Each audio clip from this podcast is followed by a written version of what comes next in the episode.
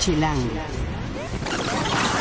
En un mes más o menos, toda la Ciudad de México va a estar hablando de un solo tema.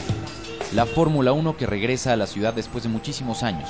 ¿Por qué hay que subirse al mame de todo esto? ¿Qué importa? Eh, ¿Qué tan deportivo es el interés? ¿O qué tanto tiene que ver con todo lo que va a rodear el glamour, las celebridades, eh, la fiesta como tal, lo accesible o inaccesible de los boletos?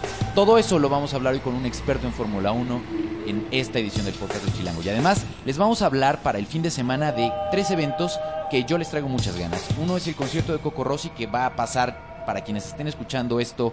Eh, en cuanto lo estamos subiendo todavía van a tener tiempo de, de poder asistir porque es el miércoles. También vamos a hablarles de la exposición que acaba de inaugurarse sobre el 68 en el Museo de Memoria y Tolerancia y del ciclo de cortos eróticos en la Cineteca Nacional que se va a estar llevando a cabo este mes, los sábados de octubre. Así que esto y mucho más en el podcast de Chilango.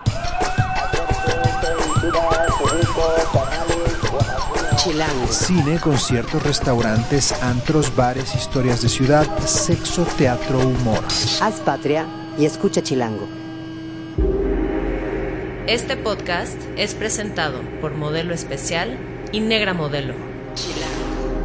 Chilangas y chilangos, es un gusto que estén escuchando esta nueva emisión del podcast de Chilango. Yo soy Juan Luis, me encuentran en arroba Juan Luis R. Pons y soy el editor de la revista Chilango y de chilango.com. Me encuentren cada martes, todos los martes, un nuevo podcast en chilango.com diagonal podcast o suscríbanse en TuneIn, Mixcloud o en la aplicación podcast de Apple.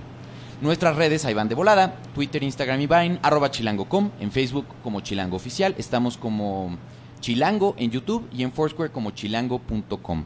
Toda la conversación, por favor, pónganla con el hashtag podcast chilango para que podamos encontrarla más fácilmente. Y como les decía al inicio, eh, si ustedes quieren saber qué tanto rollo con la Fórmula 1 y por qué es tan importante para la ciudad y en general para el país, están en el podcast correcto, porque hoy vamos a platicar con Emanuel Gutiérrez, que es coordinador de más deportes en Medio Tiempo, nuestro sitio hermano, eh, especializado, como ustedes saben, en deportes, especialmente en fútbol, pero Emanuel justamente hace la parte de los otros deportes que no tienen que ver necesariamente con fútbol y es un colaborador regular que ustedes pueden leer eh, con frecuencia en chilango.com a nivel de conciertos, de reseñas, porque también tiene un gusto musical que le raya, ¿no? Bienvenidísimo, lo pueden encontrar a él en arroba Jim Boroso, lo siento, mi equipo no necesariamente tiene cuentas de Twitter fácil de rastrear. Esta es G-Y-M-B-O-O-R-O-S-O. Emanuel, bienvenido al podcast. Hola, ¿cómo estás, Juan Luis? Mucho gusto a nuestros amigos chilangos de estar aquí presentes en el podcast. Y la razón de que estemos platicando de esto es porque en la nueva edición de Chilango, que ya está a la venta a partir de esta semana, que por cierto, en la portada pueden encontrar una muy bonita ilustración eh, sobre Polanco. Es, estamos planteando cómo vivir Polanco sin gastar una fortuna. Uno de los temas que llevamos, uno de los artículos que llevamos, es para calentar motores, justo. Una crónica de la última carrera y curiosidades de la Fórmula 1 que justamente escribió Emanuel con Carlos Matamoros. Eh, y ahora les quisiera como contar eh, una versión sintética para los que, como yo, no somos para nada expertos en Fórmula 1. Y Emanuel es un gran aficionado. Empecemos con eso. ¿Por qué rayos está generando tanto eh, furor, tanta emoción, tanto que se está hablando en la Fórmula 1 y del regreso de la Fórmula 1 a la Ciudad de México? Ok, pues primero que nada, no hay una carrera de Fórmula 1 desde hace 23 años aquí en el país, ¿no? Eh, es un deporte muy elitista, eh, también es el deporte más caro del mundo, se mueven miles de millones de euros, no tengo un conteo así como tal, o Fórmula 1 no da a conocer como esas cifras, pero eh, todas las personalidades, todo el jet set, eh, toda la crema innata del mundo se sube siempre a, a un premio de Fórmula 1, ¿no? Es uno de los deportes más glamorosos, se podría decir. Por supuesto. o sea, Alguien me decía, un, un- otro gran aficionado, eh, que es el deporte que más eh, fans tiene a nivel mundial. Que me parecía bastante difícil de creer, porque pues yo suponía que era primero el fútbol soccer, después quizá el, americano en una de esas, en- en- sobre todo en, Estados Unidos y tal. Pero no me decían, si contabilizaras cuánta gente sigue a la Fórmula 1 al- alrededor del mundo, te sorprenderías. ¿Esto es así? eh, no creo que sea así, porque también no todos acceden a, un gran premio, ¿no? O sea, la transmisión es por cadena este, televisión cerrada. Tienes que contratar, al menos aquí en México, el, el canal de Fórmula 1 para ver todas las carreras. Y además no es tan barato, ¿no? Es hasta incluso un poco más caro que el Sunday Ticket, por ejemplo, de NFL. Eh, lo que sí es que son 20 grandes premios, eh, dura todo el año. eh, el fútbol también dura todo el año y no a la vez, ¿no? O sea, hay periodos de descanso y aquí el periodo más grande de descanso es de un mes entre una carrera y otra. El impacto que tiene a nivel mundial sí es enorme, enorme por la expectativa que hay en la industria motor, ¿no? Eh, Recordemos que la industria motor es una de, la- de las industrias que más mueven dinero en el mundo, ¿no? Eh, simplemente te puedo contar que el ruido de un motor, cómo dan las vueltas, cómo se preparan los pilotos, es como un plus que no, no conoce cualquiera. O sea, hay dos tipos de aficionados en Fórmula 1, los hard fans y los que son de ocasión, los que solamente tienen que estar ahí porque es el glamour. El O sea, Villamelón, lo que viene siendo el Villamelón. Ok, dentro de los que seguramente nos vamos a incluir muchos chilangos. Que es yo creo que el 90%. Exacto, que vamos a decir, bueno, es el evento en el que hay que estar. Así es. A nivel organización y derrama económica también impacta muchísimo a la ciudad. Eh, ¿Cómo podríamos compararlo para darnos una idea de qué significa a nivel de derrama económica para la ciudad este evento? Ok. mm, armar un premio de Fórmula 1 no, no es tan fácil, ¿no? O sea, tienes que primero comprar los derechos. Eh, cada carrera al gobierno del DF junto con otros patrocinadores y empresarios privados les costó más o menos como 30 millones este, dólares. Solamente el, el costo de los derechos, ¿no? De 30 millones de 30 millones dólares. por cada gran premio. Eh, es un contrato a cinco años. Mm, aparte, este... O sea, que hay garantía de que va a haber Fórmula 1 durante los próximos Así es, cinco años. Así es, con, con un plan a renovar todavía el contrato. Sí es que para Bernie Ecclestone y para la industria de Fórmula 1 resultó este Interesante. interesante y con una redituación económica también importante, ¿no? O sea, sí hay negocio. Así es, Para ellos también. así es. Eh, Fórmula 1 es muy difícil porque ellos solamente apuestan a mercados este, que ya están establecidos, ¿no? O sea, a México le, le cuesta 30 millones y a Canadá le cuesta 10, por ejemplo. Ok, ¿no? ¿por qué? Y esta, y esta diferencia se debe a que Canadá es un mercado seguro. Ok. O sea, el circuito de Montreal siempre ha sido un mercado que ha existido durante 30 años en, en Fórmula 1. Ya a los, los canadienses crecen con la cultura del automovilismo, cosa que aquí no se da, ¿no? Aquí hay un poco más de riesgo, entonces. Por supuesto. Ok. Por y entonces ese riesgo se está pagando en este primer contrato. Así es. Bueno, en esta renovación más bien, porque es la tercera etapa de un premio de Fórmula 1 aquí en México, ¿no? Recordemos que hubo en los años 50 hasta los 70, se va este, el Gran Premio por cuestiones de logística, regresa en el 86, se va en el 92 también por cuestiones de, este, de logística y sobre todo por la desinformación que había, ¿no? O sea, hay muchas cuestiones por las cuales emigra el premio de Fórmula 1. Entre ellas está de que pensaban que los autos Fórmula 1 este, contaminaban como un microbús. Este, además, los patrocinadores dejaron de, de ver como un mercado este, factible. Eh, el autódromo ya tenía muchas carencias también. O sea, sí hubo demasiados factores por los cuales emigró. Y ahora, bueno, ustedes han seguido, eh, obviamente en el reportaje de Chilango y en general en todos los medios, la cobertura de cómo se ha estado preparando la ciudad para recibir a la Fórmula 1 y qué implica. Todo lo que se ha tenido que hacer durante varios meses en el autódromo para, pues, acondicionar, de hecho, pues, cambiar básicamente la pista, mejorarla, sin duda. Eh, toda la adaptación de los palcos, de las oficinas, de los pits, es otra cosa y al final se ha estado trabajando, eh, pues, con un eh, ritmo bastante acelerado para estar a tiempo para esto. Va a ser el fin de semana del primero de noviembre, entonces. Así es. Eh, sin embargo, vamos por las dudas más básicas, ¿no? Que es, a ver, hay ese, ese fin, pero van a haber tres días como tal de carreras. ¿Cómo es eso? Eh, el primer día, que es el 30 de octubre, se corren dos prácticas. Cada práctica dura alrededor de una hora, donde corren este, todas las escuderías eh, una serie de vueltas. Esto es para probar cómo está el circuito, eh, para probar cómo se comportan los autos y los pilotos dentro de la pista. ¿no? Recordemos que el, Autódromo Hermano Rodríguez es un circuito nuevo para todos los pilotos. No hay ninguno que lo haya corrido. O sea, el último que, que lo había corrido más o menos era Michel, Michael Schumacher, pero pues ya está retirado. Eh, pero no hay ninguno que lo conozca. Además, es un circuito tan nuevo que los mismos pilotos de- dentro del Foro Sol, los autos entran por debajo de las gradas. Y eso es nuevo para un piloto. O sea, eso no existe en ningún otro circuito más que en el autódromo, ¿no? Eh, bueno, el primer día es de prácticas. Y eso, supongo, perdón, va a ser bastante emocionante. Por supuesto, o sea, es la, es, en todo el año, en todas las fechas de Fórmula 1, esta es la primera carrera en estas condiciones en el que va a ser primera para todos ellos. así es. Entonces, supongo que además para los propios corredores debe ser emocionante. Sí, adem- además, El plus que, que tiene esta entrada hacia el Foro Sol, que antes era el, estado de lo- el Estadio de los Diablos, perdón, este, es que va a haber 30, de 30 a 40 mil este, personas hacinadas ahí dentro del Foro Sol que van a poder ver en una S porque Bueno, es un- hacinadas es un decir, Emanuel. Sí, bueno, Acomodadas ahí, ok. supongo. Es que va a haber otra cuestión, o sea, si no Hacinado el metro, hacinado, ¿no? Es que no saben si van a hacer como una sobreventa de boletos, ¿no? Ya ves que nunca faltará. O sea, acaban de soltar unos boletos hace poco que no se tenían eh, pensados dentro de la planeación original. O sea, de súbale ahí lugares. Eh, no, pero ¿Así? supongo que habrá algún colado por ahí, ¿no? O sea, nunca faltan esos. Este, entonces, es una S la que va a pasar este, dentro del, del Foro Sol y son 40 mil, de 30 a 40 mil este, personas las que van a poder ver ese espectáculo, ¿no? O sea, no, no van a ir tan rápido los autos ahí, por lo mismo que es una curva un tanto estrecha. Entonces, el espectáculo central va a estar ahí en el Foro Sol. Se va a concentrar en esa parte. Eh, el segundo día es, una, es la tercera práctica y la sesión de calificación, que es muy fácil, este, solamente la vuelta más rápida es el primero que sale este, dentro de la parrilla de salida al siguiente día, que es la carrera del primero de noviembre. Ya el- en la carrera, eh, que es el día domingo, que se va a correr, si no mal recuerdo, a las 2 de la tarde. La mera carrera. O Exactamente. sea, el domingo va a ser la El domingo es la carrera. grande. Así es. Eh, se corre, si no mal recuerdo, a las 2 de la tarde. Y este, la ventaja que tiene este circuito es que es el segundo más rápido de, toda la, de todo el serial de Fórmula 1. Se tiene pensado que van a recorrer cada vuelta en 75 segundos a una velocidad promedio de 325 kilómetros por hora, ¿no? Si, si va así el auto.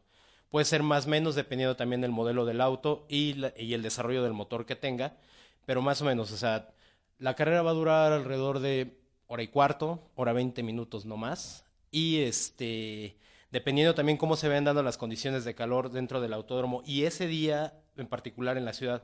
Recordemos que si entre más calor haya, las llantas se degradan más rápido y entran más veces a pits y la carrera se, alarga. O sea, hay muchas circunstancias, ¿no? También que, que hay. Pero no- normalmente este, se tiene pensado que va a durar entre hora y cuarto y hora y veinte. Hora y cuarto y hora y veinte. Ajá, más o menos va, va a durar eso. Si se el, va a esa el velocidad. espectáculo, digamos. Más o menos en la carrera. Eh, a ver, entonces si te entendí. Es hora y, cua- hora y cuarto, hora y veinte efectiva de que de arrancan y es banderazo final. Así es. Son 69 vueltas. Ok. Son 69 vueltas las que se tienen planeadas, que son algo así como 305 kilómetros por hora, que es como de aquí a la costa de Guerrero más o menos. Ok. Es una distancia similar, ¿no? Interesante. Entonces- es como ir de Acapulco en una hora. Más Así es, o menos. Más o menos. O sea, imagínate a qué velocidad corren para llegar de volado. Es lo que a veces te haces de la colonia Roma Constituyentes, ¿no? Exacto. Ok, ahora, para alguien que quiere subirse sanamente al mame de la Fórmula 1, ¿dónde lo va a poder ver? ¿Qué deberíamos saber? ¿Y qué deberíamos checar para, pues, incluirnos, digamos, en la conversación que seguramente va a suceder en un mes en toda la ciudad? Eh, va a pasar, todavía no, no está establecido Televisa como la cadena de televisión abierta, pero el Gran Premio de Fórmula 1 va a pasar por ESPN, por Fox Sports y por el canal de Fórmula 1 Latinoamérica, ¿no? Que El canal de Fórmula 1 no todo el mundo lo tiene, que es lo que tú decías. Así es, tienen que contratarlo. Pero aparte. Fox Sports es bastante más en varios de los paquetes de, de En televisión casi por todos cable, está ¿no? Fox Sports 1 y ESPN, el primer canal también, o sea, casi todos los paquetes lo Entonces, tienen. esto es, si ustedes tienen eh, cable, bueno, ahora ya no se va a cablevisión, Easy, Total Play, Sky, cualquiera de esos, es muy probable Así es. que puedan verlo sin tener que comprar nada Así más. es. Y Televisa probablemente lo pasará, solamente que tienen que llegar a un acuerdo, ¿no? Con Fórmula 1. Porque como no pasan esas. carreras en todo el año, se Claro. están subiendo solo al barco este, de, de una sola carrera. O sea, también tienen que ver ese paquete, cómo lo van a manejar de aquí a cinco años. Ok, ¿y qué recomendarías para un no experto que tendría que hacer? ¿Qué es lo que tendría que ver si es que lo va a ver desde su casa? Eh, primero leer la revista Chilango, ¿no? También un- una crónica ahí de- del último Gran Premio. Vienen algunos tips que, que Eso fue en el tenemos ahí. 92, Así ¿no? es. Ajá. ¿Cómo fue ese día? Eso es lo que van a leer en Chilango. ¿Cómo Así es. estuvo? ¿Qué es lo que pasó? quién fue el ganador, que fue Nigel Mansell, qué le pasó a Nigel Mansell también. Este, vienen algunos otros detalles por ahí de cómo hubo colados, este, quién se subía al tren también, aunque no supiera nada. Eh, vienen también algunos tips ahí de, y algunas comparaciones entre Fórmula 1 y la vida cotidiana, ¿no? Muy O bien. sea, eso lo van a poder leer en la revista. Y aparte, eh, si uno es inexperto en Fórmula 1, les recomiendo este, ver una carrera. Sé que es difícil a veces por el horario, o sea, por ejemplo... Ver una de- carrera antes, ¿te refieres? Así es, así es. Este, ¿Cuándo es la próxima? La próxima es en dos semanas. Eh, no, sí es en dos semanas, si no mal recuerdo. Este... Que va a ser entonces la última fecha antes de venir a México. Así es, es en. Europa, si no mal recuerdo. No recuerdo la ciudad, fíjate, eso sí se me olvidó ahorita. Pero, Pero pero- vamos a hacer una cosa, tuitealo así es, en el hashtag podcast chilango y ahí van a encontrar a Emanuel diciéndoles específicamente qué onda con esta fecha. así es. Y dónde lo Este, pueden ver. Así es. Y además es, es complicado, sé que el horario no es como el más habitual, porque casi todas las carreras es- son a las 7 de la mañana, y si son en Asia son en la madrugada. O sea, por Wow. ejemplo, acaba de pasar el Gran Premio de Japón y fue a la 1 de la mañana, ¿no? Ok. Entonces, sé que es difícil, pero no solamente se trata de ver autos dar vueltas, ¿no? O sea, sí tiene como toda una preparación y un chiste, y hay un desarrollo en, en cada, en cada piloto y en cada auto para que eso sea posible, ¿no? Es un deporte súper complicado, o sea, no es como... Pero a ver, tú no tienes hijos No, no, todavía. para nada. Pero si tuvieras, ¿qué les dirías? Fíjate en esto cuando empieza la transmisión. Fíjate en esta otra cosa. Fíjate cuando desfilan, por ejemplo, las celebridades, porque los asistentes, se rumora que vendrá gente de Hollywood por la cercanía, eh, gente que va a venir probablemente en avión, helicóptero, ve la carrera y se regresa a Los Ángeles, gente que vive allá. Eh, Entonces, eh, eso es parte de lo que, de- de, obviamente, el mame acumulado que se está generando con toda, pues, ex- cierta lógica, ¿no? Entonces, ¿qué momentos hay que estar pendientes eh, en don- donde no te tienes que parar al baño, donde no tienes, donde ya tendrías que tener lista la botana, las chelas, etcétera? Donde no te debes de parar literal es en la arrancada, ¿no? O sea, comúnmente la mayor parte de los accidentes eh, sucede al inicio de la carrera. ¿Qué tal el morboso? Este, sí, claro. ¿Quieren claro. ver coches volar? Eh, más bien han sucedido cosas como desde que no arrancan algunos autos, eh, otros de plano no, no tienen como la misma arrancada en la velocidad, o sea, y se estrellan. Otros meten el freno, otros no conocen el circuito tan bien y llegan a estrellarse contra el muro ¿Cuántos coches están saliendo al mismo tiempo? 18. 18 coches. Son 18. Entonces, ahí tend- y siempre pasa así en cualquier carrera. Eh, no, depende. Depende de, este, de las sesiones de práctica y la quali. Este, si el auto no funciona ya para la carrera, se tienen que bajar. Ok, correcto. Así es. Y de ahí, entonces, ese, una vez que corran, ahí sí ya pueden pararse al baño, se va a tardar una hora este asunto. Eh, más o menos una carrera se define como a qué vuelta. No hay, no hay como una vuelta definida. O sea, es muy impredecible el comportamiento de un auto y depende de qué circuito corra, ¿no? Eh, por ejemplo, hay, hay un detalle muy curioso aquí. La pista del Autódromo de Hermanos Rodríguez no va a ser probada por ningún auto hasta el día de las prácticas, ¿no? Entonces, ni siquiera los mismos constructores de la pista saben cómo se va a comportar el, el- el asfalto que ahí este, colocaron. Sin embargo, hay mucha gente que está diciendo, va a haber una vuelta de prueba, de hecho, este fin de semana, me Así parece. es. ¿Qué es eso? ¿Van, van- van a, Eh, van a se meter un coche normal? Se supone que Williams Racing eh, va a estar esta, esta semana con Valtteri Bottas este, en la Ciudad de México. Van a ir al autódromo, van a hacer una, una muestra de cambio de pits, que esto es, le van, van a mostrar a la prensa, so- sobre todo, y a algunos otros por ahí, que cómo se, se cambian las llantas, cómo eh, colocan el combustible en menos de dos segundos, porque esa es la, la magnitud, bueno, perdón, el espacio de tiempo que utilizan. Un Porque cambio no de pits en Fórmula tiempo. 1 es un parpadeo casi casi. Ok. No tardan más de tres segundos porque la... Una gran coreografía. Claro, claro, o sea, todo tiene que estar perfectamente coordinado porque aquí cada segundo cuenta, ¿no? O sea, Claro. sí, la, la distancia entre los autos es mínima. O sea, no, no debe de haber fallas en ese aspecto. Es muy interesante ver cómo se va a comportar, cómo se van a comportar este fin de semana, al menos el auto de Williams. Y en las prácticas, ¿no? También. O sea, puede Entonces, fallar el sí auto va a haber por un carro de Fórmula 1 que va a dar quizá Sí, vueltas. sí, claro. Pero los, o sea, como a nivel de carrera, que era lo que tú decías, eso va a ser hasta las prácticas. Así es. Ok. Eh, ¿Qué otra cosa fuera de la competencia y de lo estrictamente deportivo no, tendr- no se tendrían que perder? la fan zone de Fórmula 1, ¿no? Que va a estar ahí en el bosque de Chapultepec. Va a haber como varias situaciones interactivas ahí para que el fan empiece a conocer Fórmula 1. Va a haber simuladores, por ejemplo, va a haber este memorabilia de los hermanos Rodríguez, de Héctor Rebaque, de Moisés Solana, de los pilotos mexicanos que, que corrieron alguna vez en Fórmula 1, así es. Checo, supongo, ahora. Eh, no sé si Checo esté dentro de la fan zone, o sea, programado ahí, porque los pilotos literal se concentran eh, dentro del autódromo Ah, has de saber que Ah, no, no, no, no, me refería a nivel de, mer- me- o sea, de me- merchandising y etcétera. Ah, claro, es, que, es que Checo él y, no va a estar y- no, Checo y Esteban Gutiérrez, ¿no? También. Esteban sí. Gutiérrez, que es el piloto de pruebas ahorita en Ferrari, y ya para el otro año es casi un hecho que corre para la nueva escudería Haas, que es este norteamericana, si no mal recuerdo. Las probabilidades de que Checo gane en México, no, es- o sea, esto no es como eh, Miss Universo, donde entonces, ah, Lupita Jones y entonces hay que traer inversión. eh, Nada, todos esos rumores. No, no, y- no, aquí es, si es bueno, gana, si no, no, no hay tal. Hay gente incluso que dice que, para empezar, Checo no tiene ni media posibilidad de ganar, aunque sea, aunque sea en México y aunque el público esté a su favor y etcétera. Así es. Eh, y hay gente que dice incluso de que casi todo el mundo ya sabe quién va a ganar porque ya traen un historial y hay un auto imbatible. ¿Qué es? Mercedes, con Lewis Hamilton o con Nico Rosberg. Eh, te digo que la Fórmula 1 es impredecible, ¿no? O sea, por ejemplo, hace dos carreras, eh, los dos este, Mercedes fallaron. Y Ferrari se subió hasta el podio con Sebastián Vettel, ¿no? Y Sebastián Vettel le dio un gran triunfo a la escudería del Carolino Rampante. Tenían tres años de no conseguir un triunfo. Eh, es muy impredecible el comportamiento de un auto. Aquí hay que, hay que recordar también que la Ciudad de México tiene demasiada altura, Los pilotos no están acostumbrados a esta altura, entonces se tienen que, se preparar de otra manera. Si fallan a la hora de, o si se andan desmayando, por ejemplo, en una vuelta o algo así, o sea, lógicamente el rendimiento va, va a disminuir, o sea, depende de las condiciones. Sí, Mercedes sí ha dominado durante todo el serial de Fórmula 1, o casi todo, pero no descartemos una, una sorpresa, ¿no? Por ahí de Red Bull Racing o, o de Ferrari, que son las más fuertes ahorita. Checo no tiene tanta posibilidad porque su auto no está tan desarrollado, no alcanza las velocidades eh, que tienen estas tres otras escuderías. Force India es aún este, una escudería pequeña, mediana, por así decirlo, y no trae un auto tan competitivo como esos, ¿no?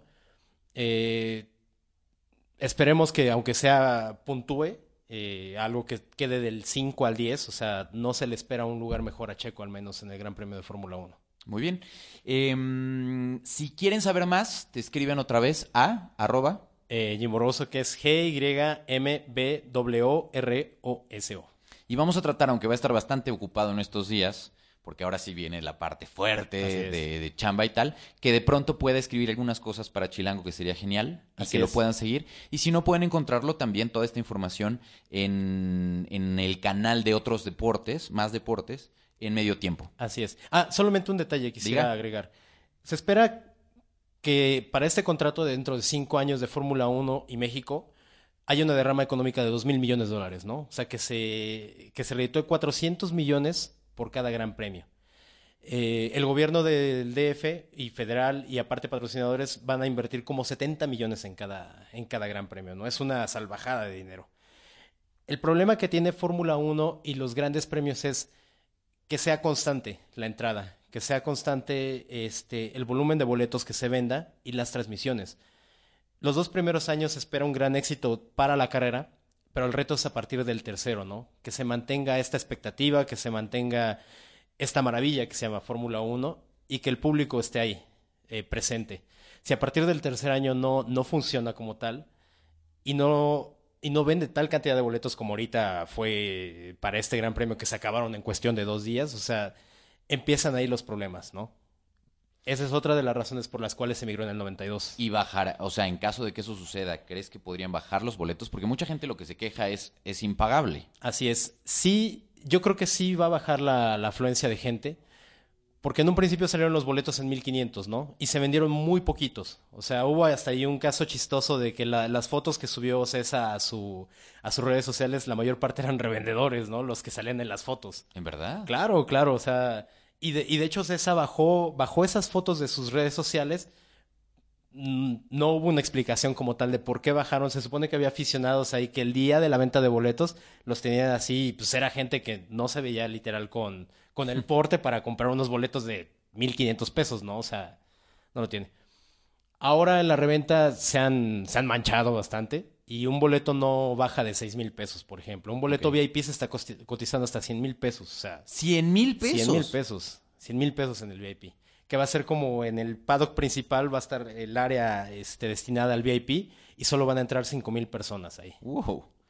Muy bien, pues en, en nuestras redes, en Chilango, vamos a estar muy pendientes. Tenemos, no les puedo adelantar gran cosa, pero tenemos algunas posibles sorpresas eh, a nivel de cobertura que podemos estar eh, pues adelantándoles, pero insisto, sigan nuestras redes sociales que ya les di al inicio, eh, que además supongo ya se dominan, pues se las repito cada semana, porque ahí estaremos contándoles más sobre la Fórmula 1, el regreso de la Fórmula 1 a la Ciudad de México, que es una de las grandes, grandes noticias como espectáculo de este año, yo creo, en nuestra ciudad. Y si quieren un, un recuerdo extra de este gran premio, si no tienen como la posibilidad de asistir, véanlo por televisión y vayan esta semana y la siguiente al Monumento a la Revolución en el Mirador, porque está el premio, este, el trofeo, vaya, lo están exhibiendo ahí, está abierto al público, cuesta creo que 30 pesos la entrada, eh, te puedes tomar la foto ahí con el, con el trofeo que lo hizo la casa de joyería Tane.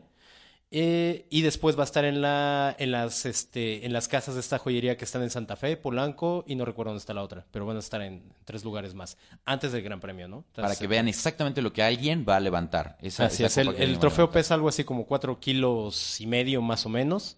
Eh, no revelaron el costo, está hecho de plata pura y este simula un águila, ¿no? Que es el emblema del escudo.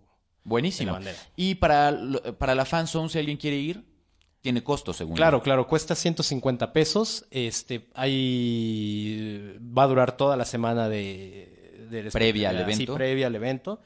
Este, se les recomienda ir. La verdad es que va a estar muy padre. eh, Y ahí supongo se va a transmitir también la carrera. Claro, por supuesto. Será un ambiente interesante. Entonces, si no, si no les alcanza para el boleto, pueden ir ahí. O si ya no también, encontraron. también dicen que el gobierno del DF planea poner algunas pantallas en el Zócalo, ¿no? No hay nada concreto. Este, Todavía no está confirmado. No, no, todavía no hay nada confirmado. Pero esperemos que eso también suceda, ¿no? O sea, todo el mundo se va a subir al premio de Fórmula 1 y invitamos a nuestros amigos chilangos a que también se suban de alguna manera. Ya está. Estén muy pendientes de nuestras redes. Chequen medio tiempo para que puedan saber un poco cómo está la parte deportiva como tal y toda la parte de lo que rodea al, al ritual, digamos, de la Fórmula 1. También lo vamos a tener en chilango.com. Muchas es. gracias. Muchas gracias, Juan Luis. Chilango. Esto es Tercera Llamada. Tercera Llamada. Comenzamos. Si pasa en la ciudad, está en Chilango. Para este fin de semana tenemos algunas opciones que tienen que ver con exposiciones, cine erótico y hasta un concierto. Y para ello están Alejarillo y Fabiola Pichardo. Alejarillo es nuestra editora de guía en Chilango y Fabiola es nuestra community manager en Chilango como tal. En nuestras redes sociales, en nuestra vida, en básicamente toda la conversación con ustedes. La, com- la regula y la modera la señorita Fabiola. Y bueno, a ver chicas, ¿con qué empezamos? Pues yo les voy a hablar del concierto de Coco Rossi, que en lo personal me entusiasma muchísimo, a pesar de que ya han venido, vinieron la primera vez al Baidora de hace dos años y entonces no tuve chance de verlas, pero esta vez se presentan en el Teatro Blanquita, lo cual también es de llamar la atención porque, pues Es un bueno, foro raro para- es un foro muy raro, pero a lo mejor, pensándolo bien, tiene mucho que ver con la estética y con la propuesta de este dueto de hermanas. Es un dueto franco-estadounidense que tiene una historia súper particular. Como te decía, son dos hermanas, una nace en Iowa, otra nace en Hawái. Nunca se ven, se encuentran en 2003 en París y deciden que van a hacer un dueto. Así que se montan un piso en Montmartre y este y en la sala de baño se meten a grabar lo que sería su primer disco, que está ambientado con los sonidos de la calle, con un rollo muy onírico que después clasificarían como lírica champagne. Que es una cosa súper rara, súper experimental, pero que les queda muy bien. O sea, no es como un viajecito de así muy personal, sino sí realmente empieza a llamar la atención y este, y empiezan a llamar este también la atención alrededor del mundo. Entonces estas hermanas esta vez vienen acá, ya más bien catalogadas como un folk acid o acid folk. Tienen un montón de géneros, cantan padrísimo. Ella, una de ellas, Bianca, es soprano y la otra tiene un falsete que es alucinante. Entonces, tienen un rollo, yo diría, como de, imagínate, una Bjork alucinada, que ya es demasiado decir Quería decir algo. que ya es demasiado decir, pero que la verdad tiene una propuesta que lo que yo rescato, que a pesar de que son indies y experimentales, que se ha escuchado muchísimo estos géneros, es que realmente suenan diferente. O sea, no tienen como una banda más que podría pasar de largo en estos géneros, sino tienen algo muy particular que incluso si no las conoces o no te gustan, puedes perfectamente disfrutar del concierto en el Teatro Blanquita, que de verdad dense el chance de escucharlas, no van a salir decepcionados. ¿Cuándo y cuánto cuesta? Es este miércoles. eh, cuesta de 300 a 670 pesos y como les decía en Teatro Blanquita. Entonces las van a tener bastante cerca. ¿Todavía hay boletos? Todavía hay, pero hay muy poquitos. O sea que esto básicamente es para los que escuchan el podcast de volada, o sea, desde Sí, que sí, lo sí. subimos. Eh, yo me incluyo en esa lista de personas que nos gustaría verlo. Entonces hay que lanzarnos a buscar boletos desde ya. Saben, les recomiendo mucho que googleen Coco Rossi, este, y desde la estética de las dos chavas, más o menos se van a dar una idea de qué se trata su música. Cuidan muchísimo, son muy teatrales, su imagen es espectacular, entonces, este, de verdad, los invito a que vayan. ¿Y los boletos están en Ticketmaster o directo allá? No, directo en las taquillas de Teatro Blanquita. Sas, ok, pues va a ser un, va a ser una. Es una experiencia desde que tienes que ir para allá. Muy bien. Buenísimo. Y ahora Fabiola nos va a contar sobre una exposición que acaba de abrir en el Museo Memoria y Tolerancia.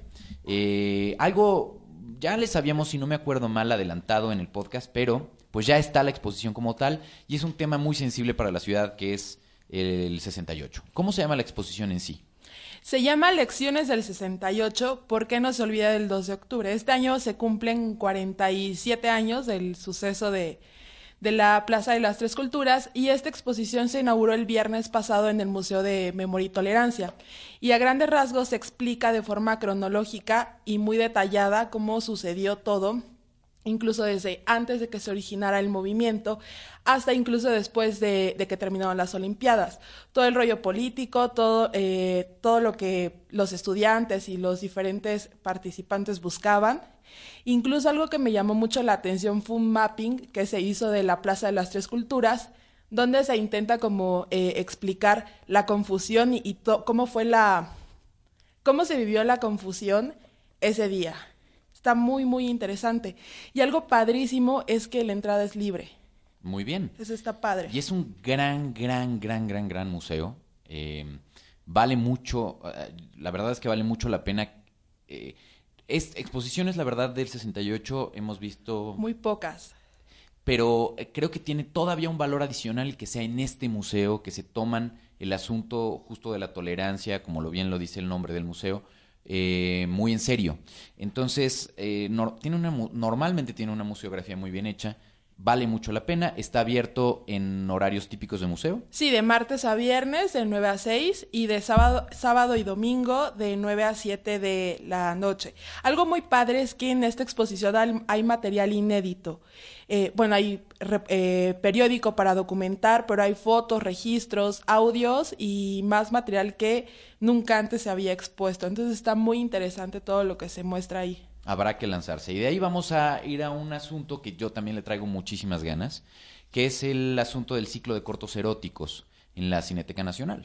Sí, es el primer ciclo que muestra este material, se llama Animalic 3X. Porque en realidad ya es la tercera edición de Animalic, las dos anteriores se habían dedicado a otro tema por completo, y es la primera vez que para los que nos encantan estos temas, pues nos vamos a poder dar una sesión de cortos eróticos de todas partes del mundo. Son- es un ciclo de cortos de animación eróticos y lo interesante de aquí es que van a estar musicalizados en vivo por un ensamble mexicano.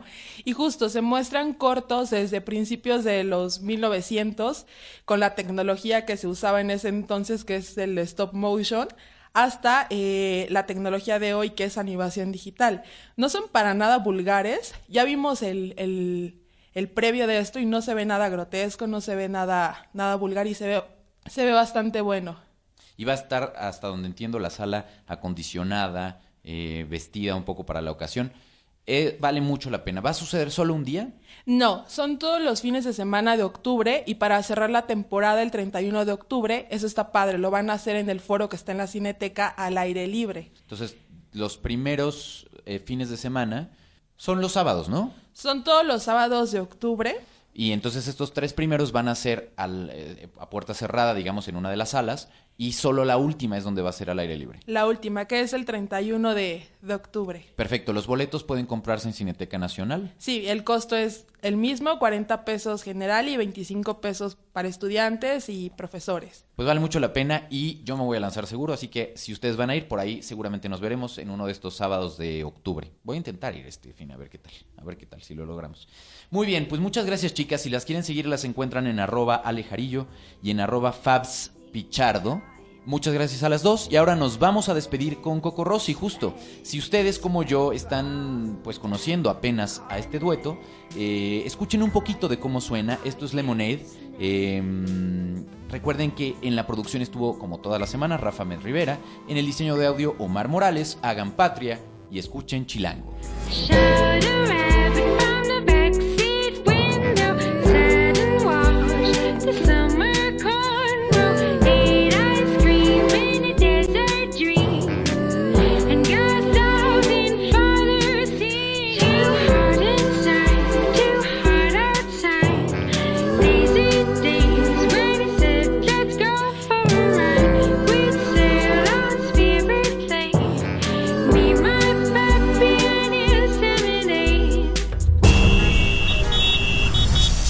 Patria y escucha Chilango.